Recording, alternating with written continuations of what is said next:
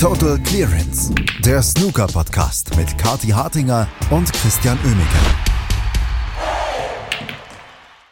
Das Finale der Scottish Open in Edinburgh lautet Gary Wilson gegen Noppon Seinkam. Es waren interessante, emotionale und vor allem teilweise sehr, sehr spannende Halbfinals, über die wir reden können, hier bei Total Clearance am äh, spontanen Sonntagmorgen-Brunch. Danke, Kati, dass du dir Zeit nimmst. Morgen, Kati. Guten Morgen, Christian. Ja, ich habe mich ja gestern eher mit äh, Fußball beschäftigt, weil im aktuellen Sportstudio habe ich mir das mal angeguckt, äh, wie das so ist, da im Publikum zu sitzen. Macht echt Spaß. Hab dafür natürlich hier das Drama verpasst zwischen Nordmann Seinkam und John Higgins. Ähm, muss auch sagen, ich weiß gar nicht, wie ich zu dem Match stehe. Also mein, mein, mein Herz bricht für den John Higgins mal wieder. Und aber mein Herz hüpft für den Noppon. Ich meine, uns Noppon. Die Saison spielt er so gut und jetzt ist er im Finale und der freut sich so und ist ja so ein bescheidener Typ und jeder mag den. Also, das ist, ja, ich weiß es nicht. Christian, wie geht's dir denn? Ja, also ich muss sagen, ich war auch kurz ähm, ein bisschen äh, enttäuscht für John Higgins, dass er das nicht durchgezogen hat, dass er wieder auch so ein bisschen nach richtig guter Phase auch wieder eingebrochen ist, dass sich im Prinzip wieder alles so bestätigt hat, ähm, warum John Higgins jetzt tatsächlich in den letzten äh, Jahren keinen Titel so wirklich geholt hat, also außer die Championship League, die er immer gewinnt. Ähm, aber ich habe mich danach dann tatsächlich eher für Noppon seinen Kamm gefreut, auch weil das einfach so herzlich war wie John Higgins ihm gratuliert hat, äh, weil Noppon sein kam ja dann wirklich in Tränen aufgelöst war, so halb, ähm, sich wirklich sehr, sehr emotional gefreut hat über diesen Sieg. Und dann kam Olivier Mattel auch noch und hat ihm gut zugeredet. Also das waren einfach sehr schöne Momente und das hat mich das dann einfach äh, relativ schnell wieder vergessen lassen. Ja, das war schon eine runde Sache. Und ich meine, ich habe mich dann auch sehr gefreut, dass Olivier Mattel da der Schiedsrichter war, weil es ja doch jemand ist, der da auch das nötige Fingerspitzengefühl mitbringt. Ähm, und ja, also dieses waren schon Szenen, also auch als ich die nachher nochmal geguckt habe, die musste man gar nicht live sehen, die konnte man auch in der Aufzeichnung noch so richtig mitspüren. Hi, naja, jetzt aber der John Higgins ist halt schon wirklich jetzt so ein Fall von, wenn er das jetzt nicht gewinnt, wann holt er nochmal einen Titel? Und wir würden es ihm doch so gönnen. Ich meine, der spielt ja jedes Turnier auch mit. Ist das ja auch keine Selbstverständlichkeit? Haben wir bei John Higgins schon mal das Problem gehabt, dass der ähm, jetzt in jüngerer Vergangenheit sich irgendwo äh, angemeldet hat für ein Turnier und dann nicht gekommen ist oder so oder drei Stunden vorher abgesagt hat? Na, also das ist schon, gut, äh, gehört er nicht zu den Macau fünf? Muss ich das jetzt ein bisschen zurücknehmen, Christian? War der John Higgins da dabei? äh, ich weiß es gar nicht. Ich glaube schon, oder? Ich glaube ja. nämlich auch. Ja. Okay, ein bisschen Rebell ist er auch, aber ja auf der guten Seite der Macht, wo ich ja immer noch die Macau fünf Leute ähm, definitiv verorten würde.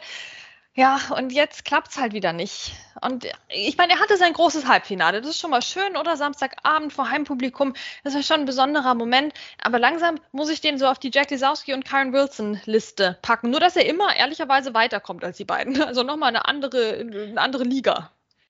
Äh, ja, ähm, klar, äh, so, aber ähm, was auch ist ähm, und wo, wo man John Higgins vielleicht auch zustimmen würde, der hat unter der Woche ja einen sehr interessanten Punkt gebracht, dass er ja eigentlich, ähm, er ist 48, eigentlich für sein Alter sehr gute Ergebnisse einbringt ähm, und das ja für ihn dann quasi immer nur so schlecht aussieht oder auch fürs, äh, fürs Publikum, weil Ronnie O'Sullivan ähm, und man muss aber auch sagen, auch ehrlicherweise Mark Williams, ähm, halt immer wieder so fantastische Top-Ergebnisse liefern. Jetzt Ronnie O'Sullivan bei der UK Championship wieder abgeliefert und jetzt sieht John Higgins Halbfinaleinzug hier schon wieder ein bisschen schlechter aus, als er vielleicht wäre, wenn Ronnie O'Sullivan nicht da wäre. Also das war, war schon ein interessanter Punkt, den er da gebracht hat würde man jetzt ähm, bei John Higgins vielleicht sagen, hey, mein Güte, mit 48 hier ein Halbfinale erreicht, wenn Ronnie O'Sullivan parallel nicht da wäre. Ähm, interessante Sache, finde ich.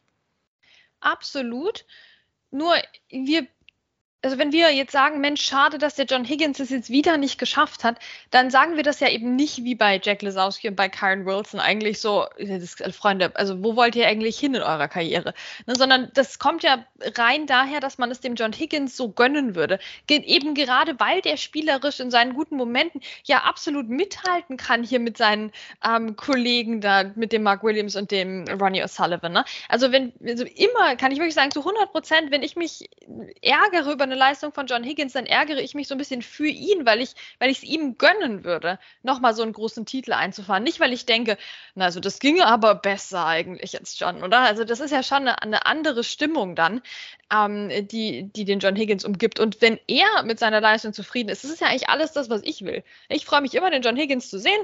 Ähm, nicht, dass ich jetzt der Riesenfan wäre oder so, aber na, also ich gönne ihm jede gute Leistung und ich möchte eigentlich nur, dass er zufrieden ist. Und wenn er das ist, dann ist doch wunderbar.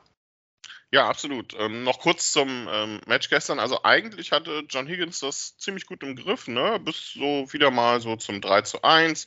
Lief eigentlich alles in eine Richtung. Es war teilweise wirklich sehr hochklassig, sehr wenige Fehler, sehr viele hohe Breaks. Ähm, und dann kam aber wieder so die Phase, wo John Higgins dann den Anschluss verloren hat. Die hohen Breaks wollten nicht mehr kommen. Mal hier ein Fehler, mal da ein Fehler. Und so hat Noppon seinen Kamm dann das Match in die Hand genommen. Ja, der kann es ja einfach, der Noppon, ne? eine 133, eine 120. John Higgins vorher natürlich auch mit der 130. Also das, das, das war, ein, es war eine super Begegnung. Und Noppon, wie der dann am Schluss einfach so viele Frames in Folge gewonnen hat, das ist schon eine richtig gute Geschichte von ihm. Und jetzt bleibt nur zu hoffen, dass er das eigentlich im Finale auch umsetzen kann. Ja, also ich bin ja heute Team Noppon. Also ganz klar. Wie gesagt, für gestern, für das Halbfinale bin ich Team Zwiegespalten gewesen. Aber jetzt heute Noppon im Finale. Ich möchte Noppon als, als Ranking-Event-Sieger sehen. Also bitte. Denn auf geht's Noppon. Jetzt, jetzt bring's nach Hause.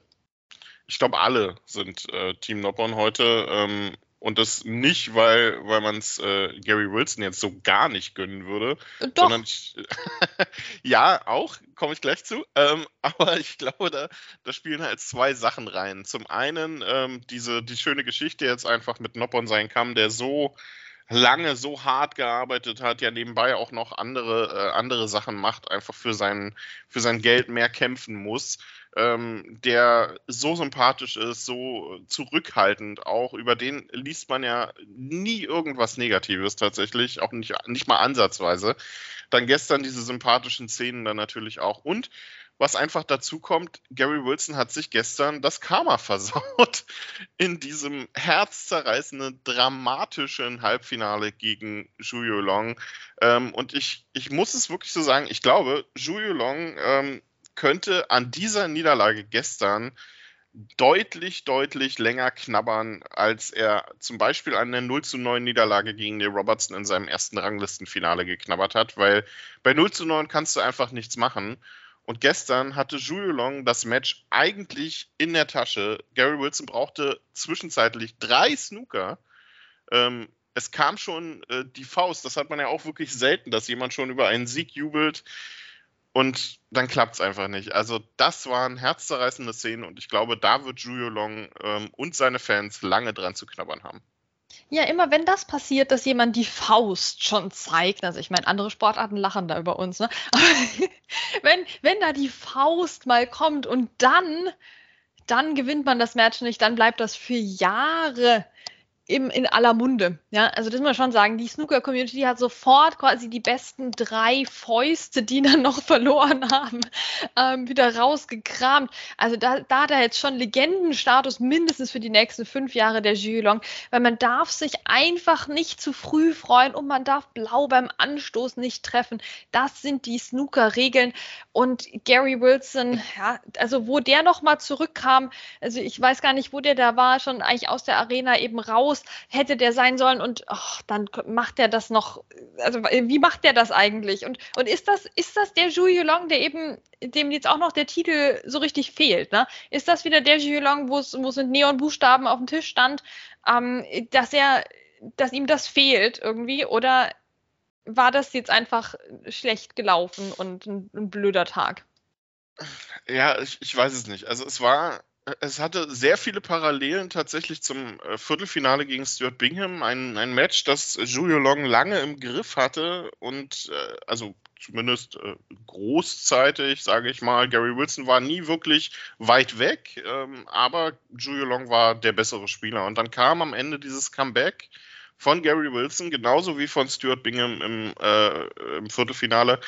Und es geht in einen Decider und in dem spielt Julio Long dann genau wie gegen Stuart Bingham im Prinzip ähm, aus dem Nichts, nachdem vorher wieder sehr wenig zusammenlief, so ein richtig schönes Frame-entscheidendes Break. Äh, nur, dass es diesmal nicht ganz so Frame-entscheidend war, weil Gary Wilson nach der 69 von Julio Long eben nochmal zurückkam und das mehrfach.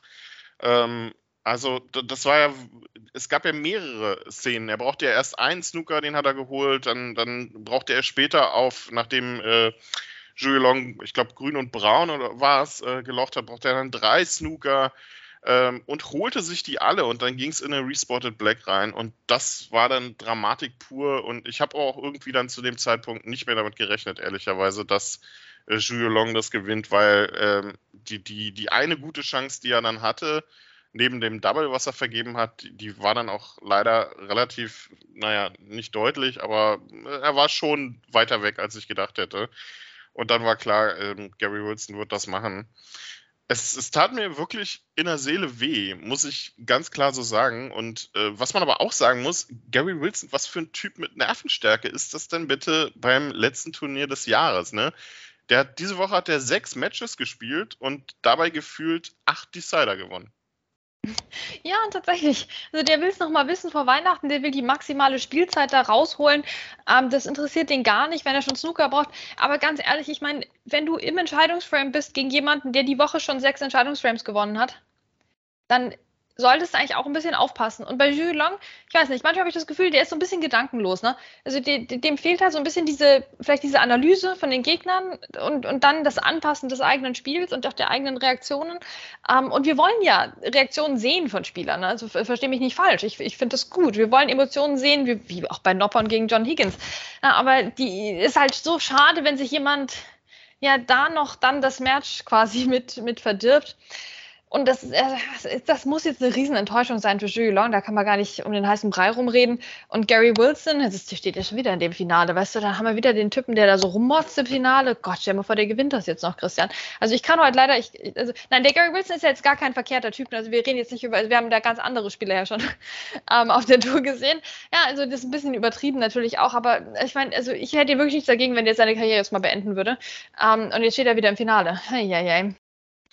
Ja, also die Sympathien sind klar verteilt. Es wäre nicht ganz so klar, wenn es tatsächlich das Märchenfinale Julio Long gegen Noppon Kamm gewesen wäre.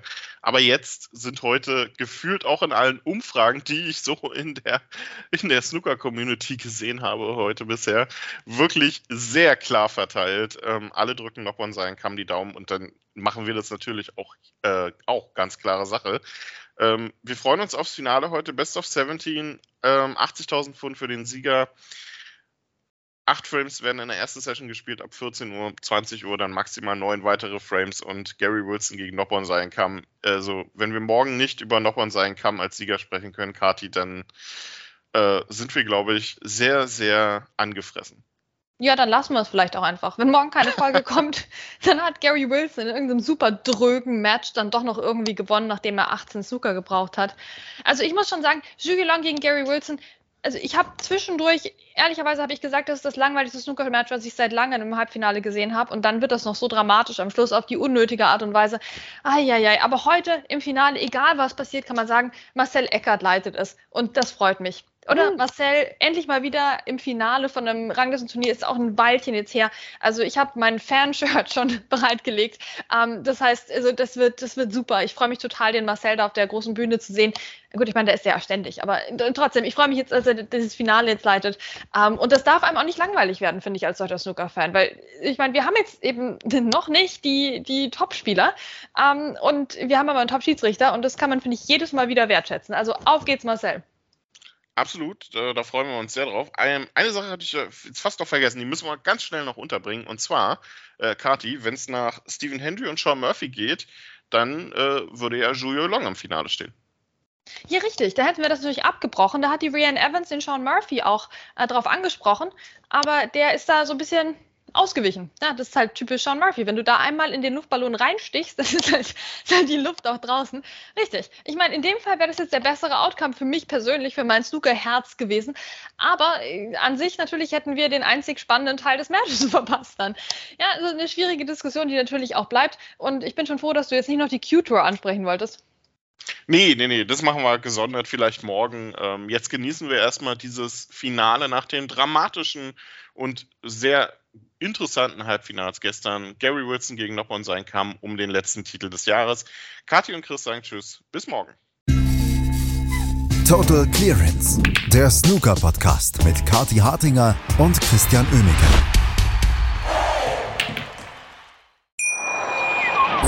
Wie baut man eine harmonische Beziehung zu seinem Hund auf? Puh, gar nicht so leicht. Und deshalb frage ich nach, wie es anderen Hundeeltern gelingt, beziehungsweise wie die daran arbeiten.